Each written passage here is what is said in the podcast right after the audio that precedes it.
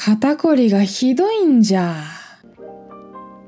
この番組は惑星科学を専攻する大学生春名誠が日常をありのままに語りその成長を記録するポッドキャストです。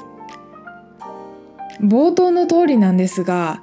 最近ね、肩こりがひどいんです。それも何にもしてなくても肩が痛いぐらいにひどかったんです。これは荷物が重たいからかなと思って毎日重たい教科書参考書パソコンとあと過去の今まで自分が取ったノートとかをまとめてどさっとごっそり 学校に持って行ってるのでいやリュックが重たいから悪いんじゃないかなと思って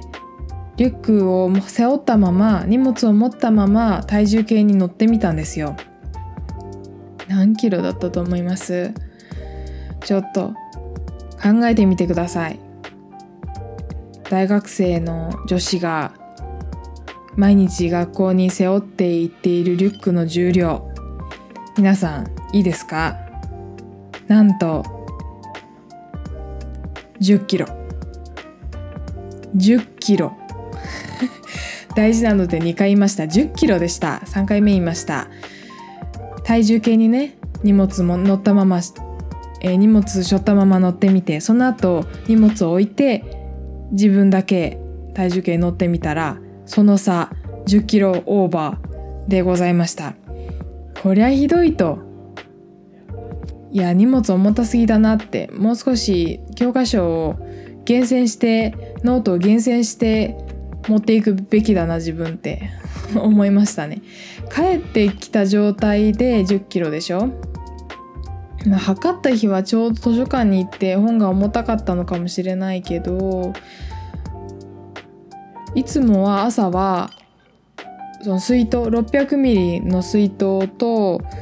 お弁当まで持って行ってるからそうねもうそれぐらい1 0キロぐらい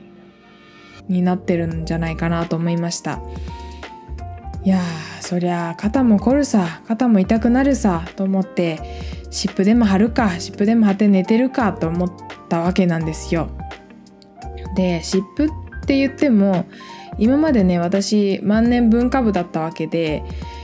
あの湿布とかサポーターとかっていうことに全然慣れてなくてどんな湿布を貼ったらいいのかなってちょっと調べてみました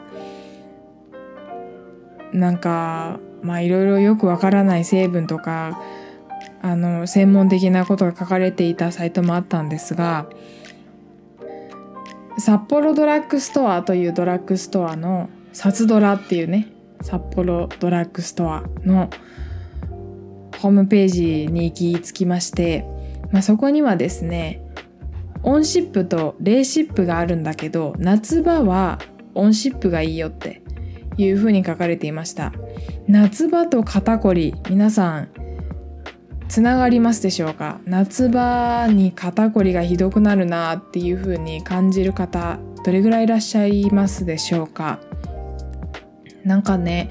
そのサツドラの札幌ドラッグストアサツドラのホームページに書かれていたところによりますと夏場に肩こりがひどくなると訴える方が多くなるそうです。これの原因というのが室内と室外の寒暖差によるものだそうです。今、まあ、外外気温が30度を超える時もありますよね。で室内だと、まあ、26度7度8度ぐらい。もっと冷房が効いてるところもありますね。そうなるともう寒暖差が室内と室外の寒暖差が10度以上にもなってしまうようなそんな毎日を送っている方も多いでしょう。はい私もその一人ですね。でそうなると自律神経のバランスが崩れるそうなんです、うん、でこの小さなこうストレスというか自律神経の乱れあと疲労が蓄積することによって肩こりや頭痛が引き起こされるというねメカニズムで夏場と肩こりっていうのの因果関係がね結びついているそうです。しかもねクーラーが効いたもうちょっとちょっと肌寒いまである室内で長時間パソコンに向かって作業していたり机に向かって勉強していたりすると同じ姿勢を何時間も続けることになるので、えー、それで全身の血流が低下して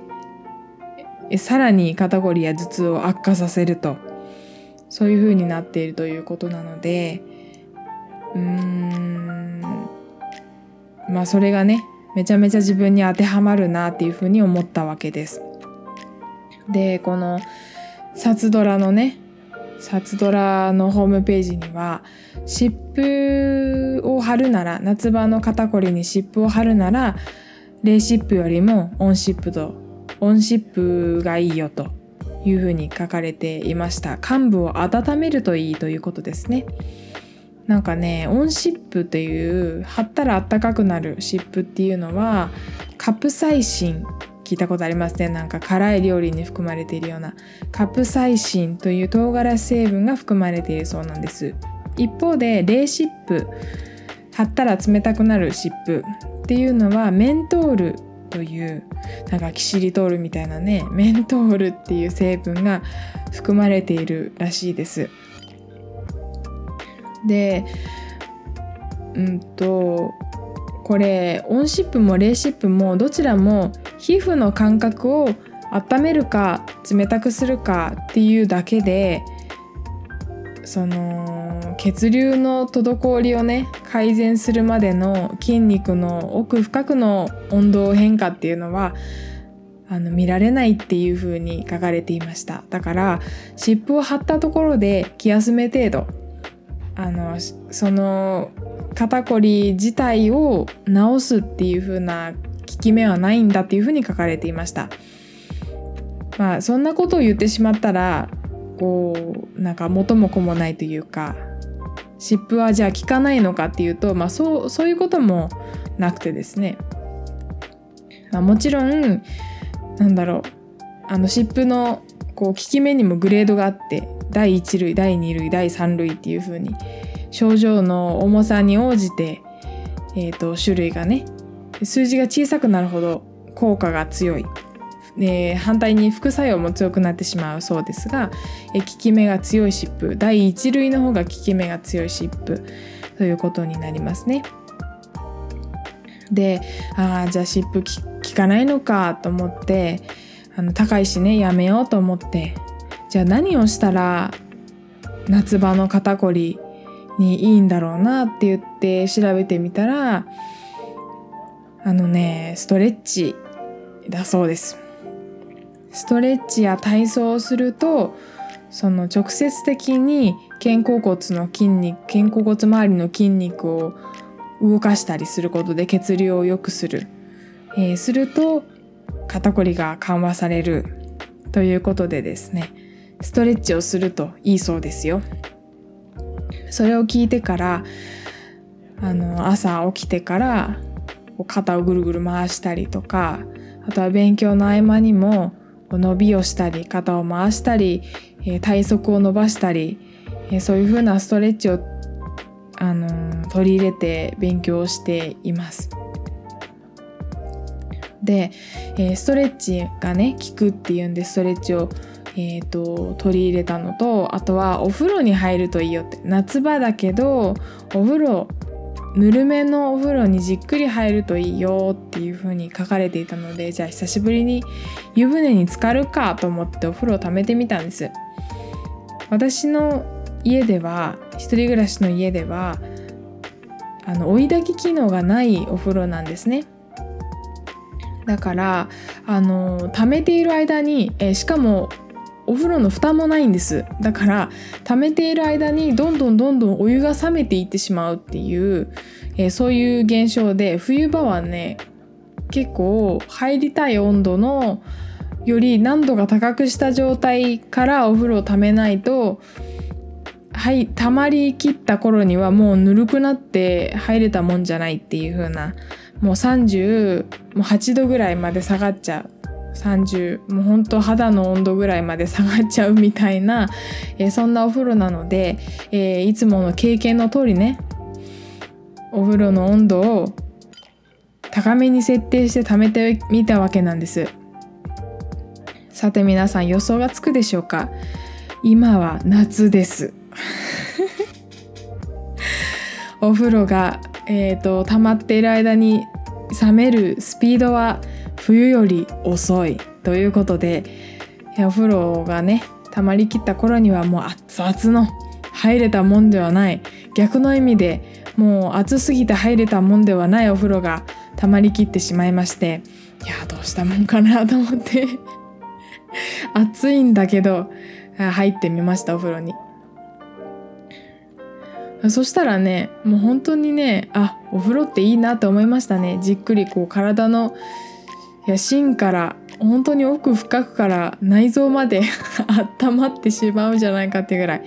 ポッカポカになりましてむしろね暑すぎたんでしょうね。私あんまり熱いお湯得意じゃないので暑すぎたんでしょう自分には。上がった頃にはもう肌がねタコのように真っ赤でそしてちょっとフラフラ ちょっとフラフラしましたね。その後すぐ水分補給して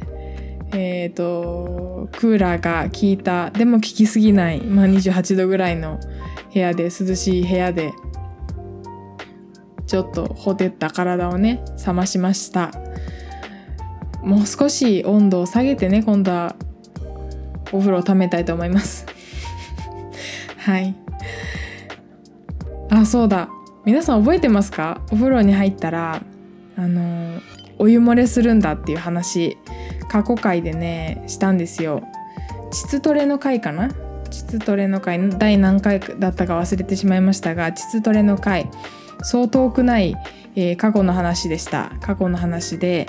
えー、膣トレの回がありましてその時にお風呂に入った後にお湯漏れするんだと。それお湯漏れがね、え、異常だからお湯漏れをするのは異常だから将来尿漏れとかにもつながってしまうから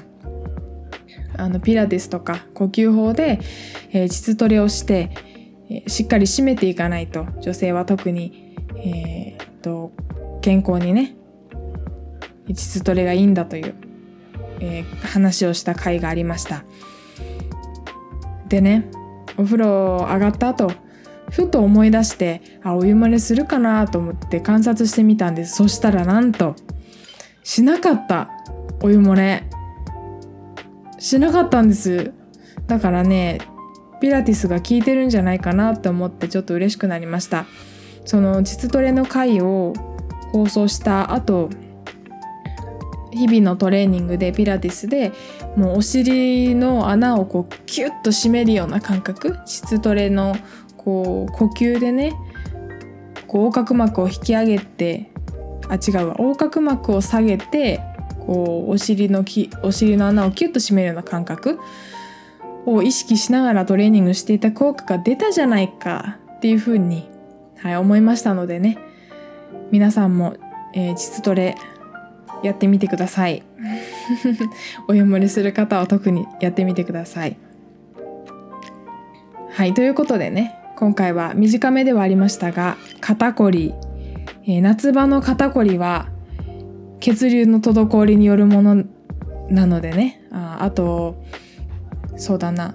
そのクーラーの効いた室内と暑い室外の温度差による自律神経の乱れやその血流の滞りあと同じ姿勢でねずっと肩も姿勢が凝り固まってしまうことにも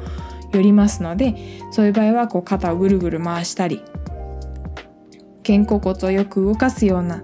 ストレッチをしてみたりとか、えー、ぬるめのお湯にあくまでぬるめでお願いしますね。あの 熱々の私みたいに熱々のお風呂に入ったらもうタコになりますからぬるめのお湯にじっくり使ってたまには夏だけれども上がった後どうせ汗かくんだけれどもたまにはお風呂に入って肩までね使って血流を良くするっていうのもおすすめですのであのお風呂入った後ねもう満身創痍になりましたよ。もうフラフラ。だから はい。それもどうかと思うんですけれども是非皆さんはぬるめのお湯にじっくり使って血流を良くしてくださいね。ということで今回は肩こりのお話でした。番組の感想や私へのメッセージは、はるなまことアットマーク gmail.com、harunamacoto アットマーク gmail.com、またはツイッターでハッシュタグまことのともつけてつぶやいてください。お待ちしています。私が友達と宇宙を熱く語るポッドキャスト番組コペテンナイトは毎週水曜土曜に更新しています。最後までお聞きいただきありがとうございます。次回もお楽しみに。